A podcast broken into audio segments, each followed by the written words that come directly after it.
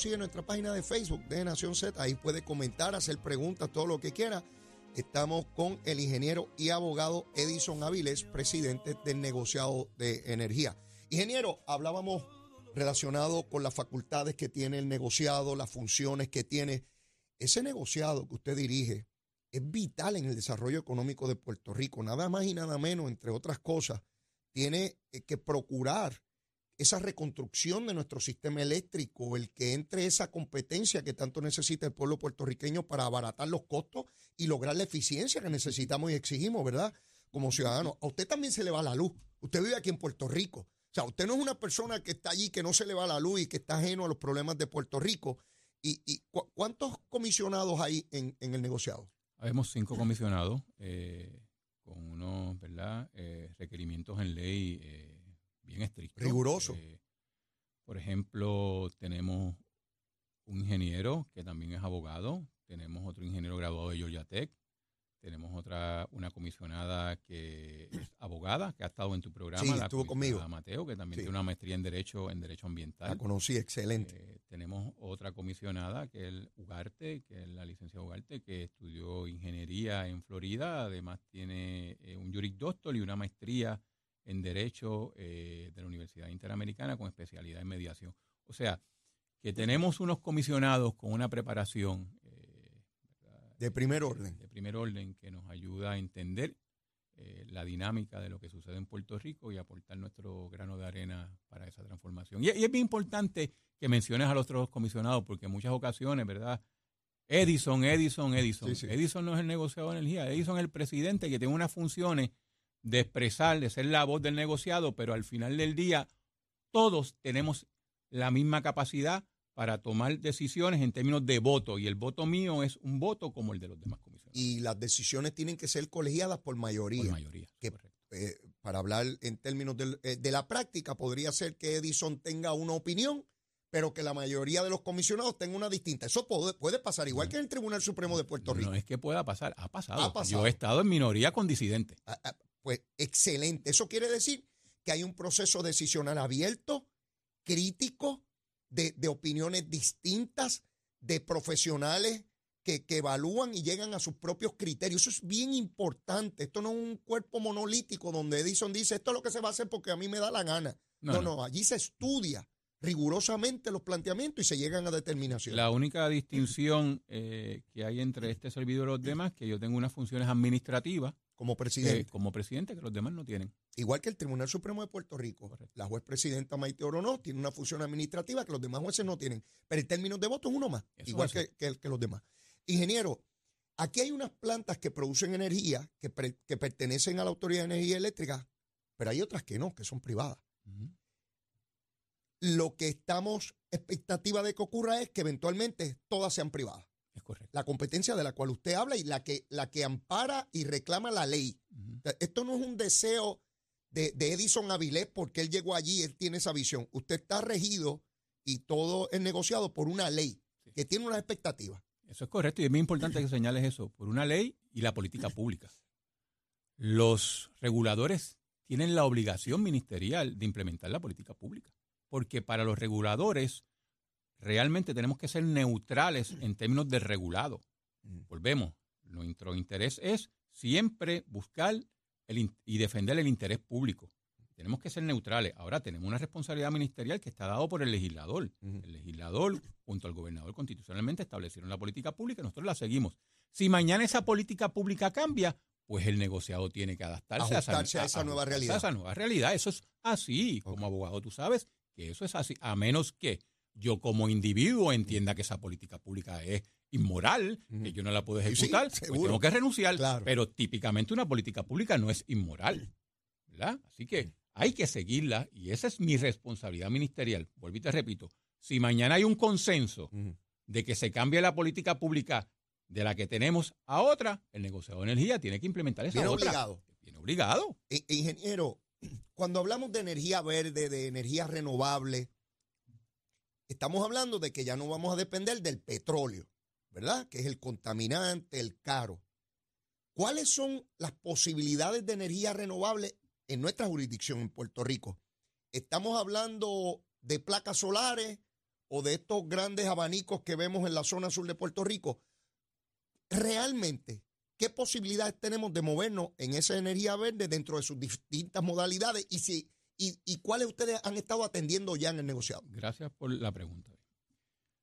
Se supone que la Autoridad de Energía Eléctrica, por mandato de ley, ley 82, no, no establezca o adopte plantas nuevas o no establezca PPOA con suplidores de plantas nuevas que dependan de fósiles. La Autoridad de Energía Eléctrica y o su legado ahora genera.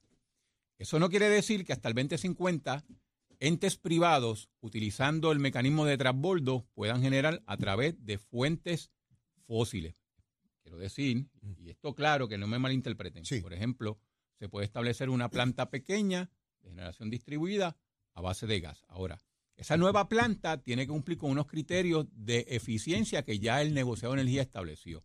Así que la limitación en términos de fuentes fósiles es para la Autoridad de Energía Eléctrica. La Autoridad de Energía Eléctrica con los seis tranches tiene que hacer PPOA con entes que solamente generen a, través de generación a base de energía renovable, entiéndase, solar con batería, eólica y o pueden ser plantas de gas convertible a hidrógeno verde, que el hidrógeno verde se entiende que es qué? Renovable. Okay. En Puerto Rico, por disposición de, un, de una resolución eh, el gobernador, entiendo que en aquel entonces era el gobernador Pedro Rosselló, este, está vedado la utilización de energía nuclear en Puerto Rico, aunque no, no está en el rango legislativo, si mal no recuerdo, pero sí hay una limitación en términos de política pública. Como sabemos, la ley elimina para el 2027-2028 la generación a base de carbón, que por eso es que AES tiene que salir, y lo demás lo que nos quedaría entonces es generadores independientes que puedan generar hasta el 2050, sin duda, a base de gas energía eléctrica con los PPOA, ¿verdad? No puede comprar energía que no sea renovable, a menos que sea gas convertible a hidrógeno antes del 2050. En el caso de, del ciudadano que decide poner placas solares allá en su casa y desconectarse del sistema de la autoridad o de genera y, no recibe eh, a través de los cables que llegan a su casa, ¿cómo uno atiende, para yo entender, la Autoridad de Energía Eléctrica ahora a través de Genera necesita unos recursos para operar, para obtener una ganancia. Eh, eh, y si yo me desconecto, yo soy un cliente menos. Y si a cualquier negocio pierde cliente, pues genera menos ingresos. Y esa autoridad tiene una deuda que está todavía en discusión, pero eventualmente hay un dinero que pagar. Eso parece contradictorio, como mutuamente excluyente. ¿Cómo yo si voy perdiendo clientes a la misma vez puedo operar algo que tiene que a su vez pagar una deuda? ¿Cómo, cómo, cómo podemos entender esto? Primero es que la mayoría de las personas que eh, compran placas solares con batería no se desconectan de la red. Ok. De hecho, se aprovechan de lo que se conoce como eh, eh, medición neta. Ajá. Que en Puerto Rico una de las jurisdicciones que es uno a uno. Me explico. Lo que le cuesta a la autoridad si tú le vendes a la autoridad, te lo paga. En otras jurisdicciones, menos. Así que cualquier persona que decida poner placas con batería se queda conectado porque tiene el beneficio, por ejemplo, de cuando no está utilizando esa electricidad, devolverle al sistema.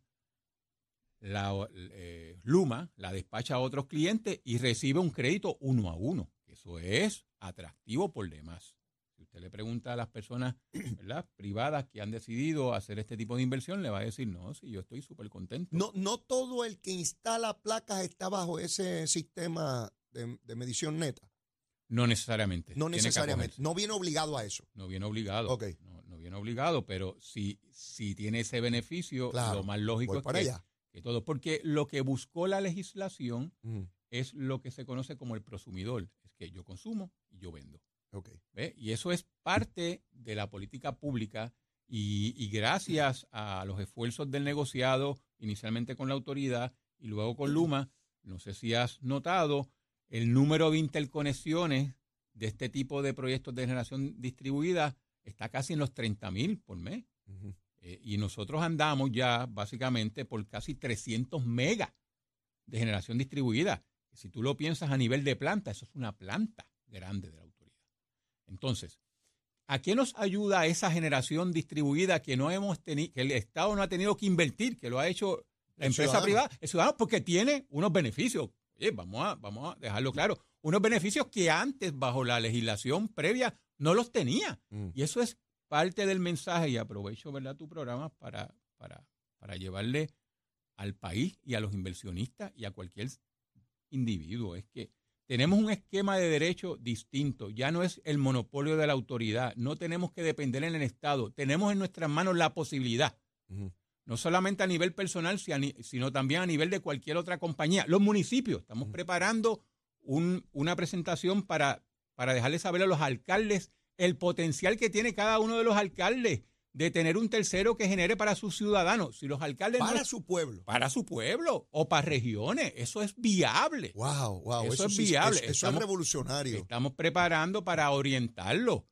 ¿Por qué? Los alcaldes con mucha razón en ocasiones dicen, a mí no se me atiende. Pues ¿sabes qué? Usted tiene en sus manos la posibilidad de que el, su, con su, su, su, su, sus compueblanos las personas que lo eligieron tengan el servicio que se merecen. Esa posibilidad usted la tiene, antes no la tenía. ¿Y, quién le lleva esa información a los alcaldes? ¿El negociado? El negociado. De e, hecho, eso ya comenzó. Ya eso comenzó. Hemos eh, cursado cartas con la federación, con la asociación. Hemos le hemos provisto información al alcalde de Caguas que nos ha hecho solicitudes. Qué bien, eh, En, mira, entonces, dado el interés y dado la necesidad y dado que necesitamos que eso evolucione y se dé, Estamos, como te mencioné, preparando un seminario con todo el personal y los consultores del negocio de energía para transmitirle cada uno de los detalles para que esto se viabilice. Mire, ingeniero, yo no tenía idea de eso.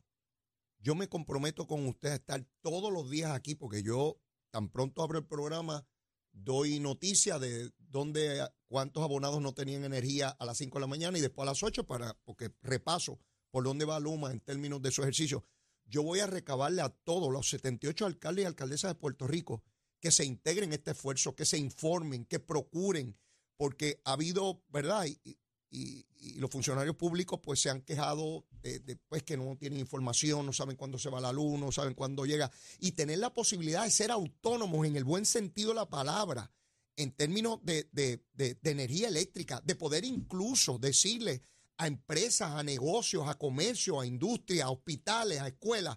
Vamos a tener nuestro propio sistema, eh, eh, poder tener, eh, ¿verdad? El sistema de genera y tener el propio nuestro, de manera que tenemos backup, podemos, podemos. Eso es excepcional, eso es una revolución en términos de lo que conocemos y el monopolio histórico de la Autoridad de Energía Eléctrica. Me alegra mucho que me haya dicho eso porque voy a insistir sobre esa información. Debemos recordar que la transformación no es solamente una transformación en términos de la, de, la eficiencia, y, sino es también un cambio en paradigma. Claro.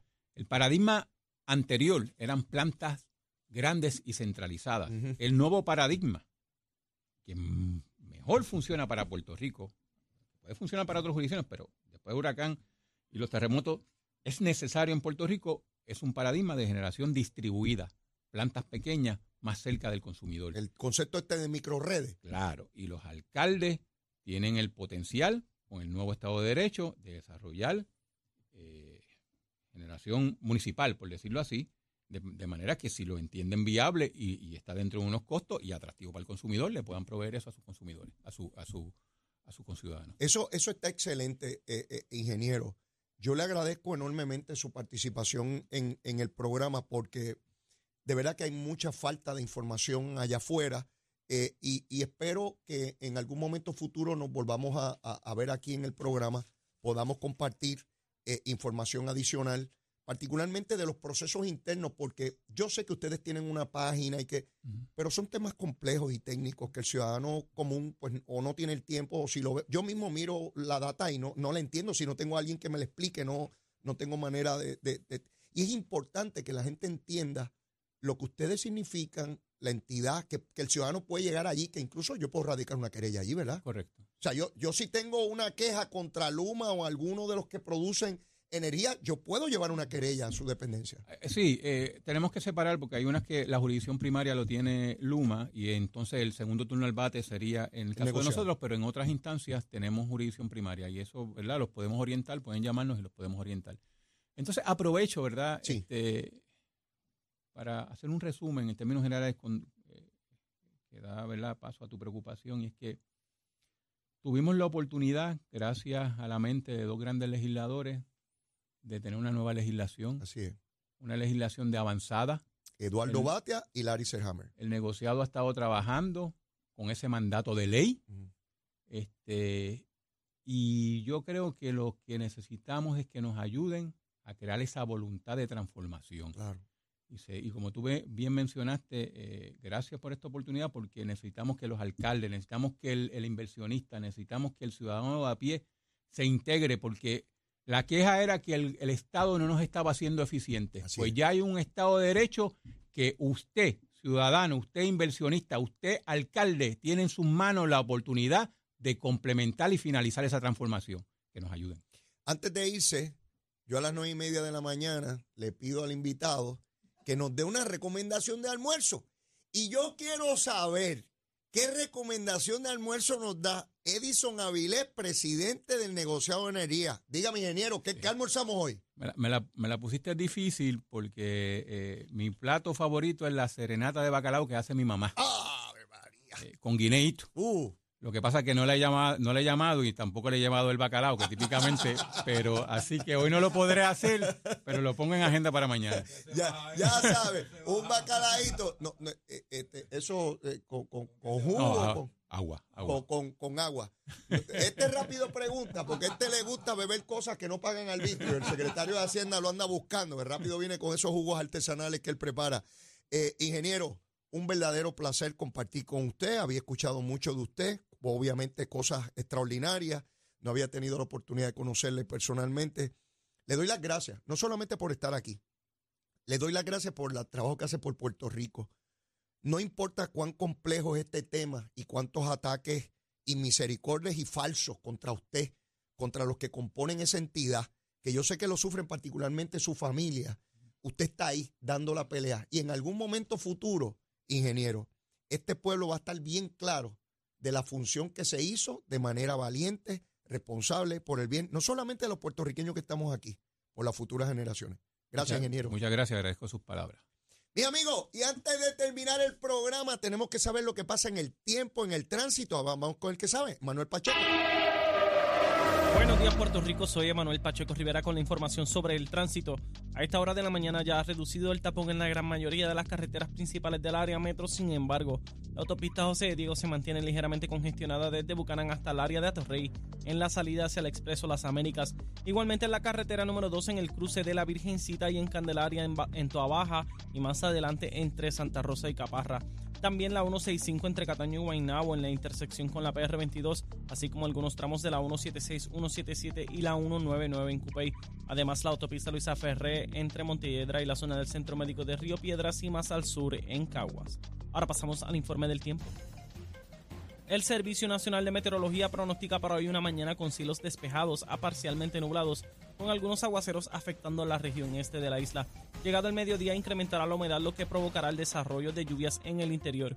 Estos aguaceros podrían ser fuertes y de lento movimiento, por lo que podrían provocar inundaciones localizadas en urbanizaciones y en riachuelos. Las temperaturas alcanzarán los 90 grados en las zonas costeras y los bajos 80 grados en las zonas montañosas, los vientos estarán del norte-noreste de 5 a 10 millas por hora. En el mar, el oleaje estará de 3 a 5 pies con vientos del este de 5 a 10 nudos. Además, existe riesgo alto de corrientes marinas para las playas del norte de Puerto Rico y de Culebra. Hasta aquí el tiempo les informó Emanuel Pacheco Rivera. Yo les espero mañana en otra edición de Nación Z y Nación Z Nacional que usted sintoniza a través de la emisora nacional de la salsa Z93.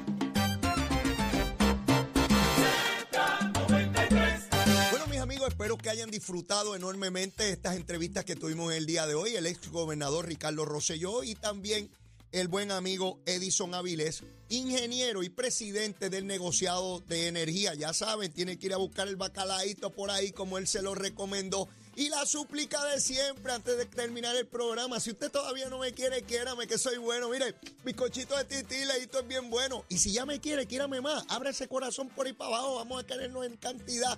Será hasta mañana. Besitos en el cutis para todos, ¿ah? Llévatela, chera. The number one FM station in PR. La Z. Nueva función.